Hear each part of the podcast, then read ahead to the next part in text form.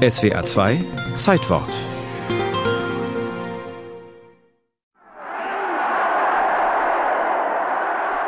(1938) wurde viel gejubelt in Hitlers Reich, auch am 15. März in Wien auf dem Heldenplatz. Die Tage nach dem sogenannten Anschluss Österreichs waren der Impuls für die Konferenz von Evian. Denn er vergrößerte die potenzielle Zahl jüdischer Flüchtlinge vor dem Naziterror um knapp 200.000. Nachbarländer, vor allem im Osten, erklärten, auch sie hätten ein Judenproblem. Die Briten bremsten bei der Emigration nach Palästina, und in den USA stritten jüdische Organisationen, die mehr Visa für Verfolgte wollten, mit einer Lobby aus Südstaatendemokraten und antisemitischen Gruppen, die das Gegenteil forderten. Daher die Idee zu einem internationalen Treffen. Zwei Monate lang ließ Präsident Franklin D. Roosevelt vorverhandeln. Delikat war schon der Tagungsort. Genf als Sitz des Völkerbunds fiel aus, die Schweiz fürchtete Schikanen der Nazis. Evian-le-Bain hatte eine Direktzugverbindung nach Paris und schöne Hotels. Und als auch der Konferenzvorsitz feststand, ihn erhielt der Leiter der US-Delegation, der New Yorker Stahl-Multimillionär und Philanthrop Myron Taylor, kam Hoffnung auf. Den Wochenschau-Reportern vor Ort erklärte Taylor nach dem Konferenzauftakt am 6. Juli 1938, das Problem wecke weltweit Sympathien und das hochherzige Interesse der Menschen. Gelinge eine Lösung, werde man das allen zivilisierten Nationen zugutehalten, die großzügig denjenigen zur Hilfe kämen, die Not litten. Evian zeigte indes rasch, dass es an gutem Willen fehlte. Erika Daniels, geborene Reichmann, begleitete als junges Mädchen ihren Vater nach Evian, der für eine jüdische Hilfsorganisation an der Konferenz teilnahm.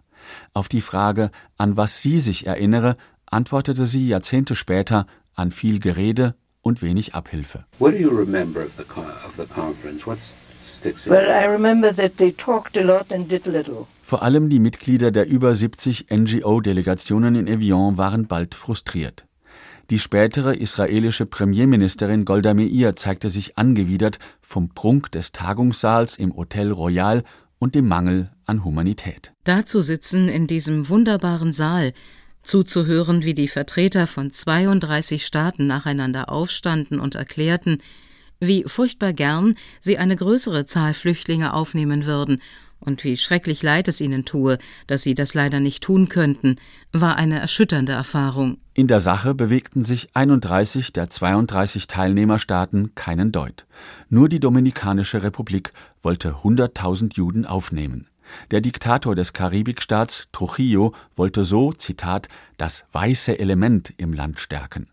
Letztlich erreichten nur 600 Juden den Kibbutz Sosua. Für Hunderttausende erwies sich Evian dagegen als böses Omen. Der Holocaust-Überlebende Heinrich Rosas aus Reutlingen meinte rückblickend im Gespräch: Also, wir waren plötzlich freiwillig für alle. Nachdem die ganze Welt, auch die Amerikaner und die Engländer, ihre Grenzen geschlossen haben, das war wahnsinnig schwer, noch rauszukommen. Anfangs redeten Diplomaten Evian noch schön. Ein Ausschuss werde mit den Nazis über mögliche Auswanderungsmodalitäten verhandeln. Hitler ließ sich darauf zum Schein ein, höhnte aber schon im September 38. Sie erwarten also, dass Deutschland mit 140 Menschen auf den Quadratkilometer ohne weiteres das Judentum weiterhalten könnte, aber die demokratischen Weltreiche mit nur ein paar Menschen auf den Quadratkilometer eine solche Belastung unter keinen Umständen auf sich nehmen könnten. Hilfe also keine, aber Moral. Der Rest ist Geschichte, Weltgeschichte, mörderisch, brutal und lehrreich.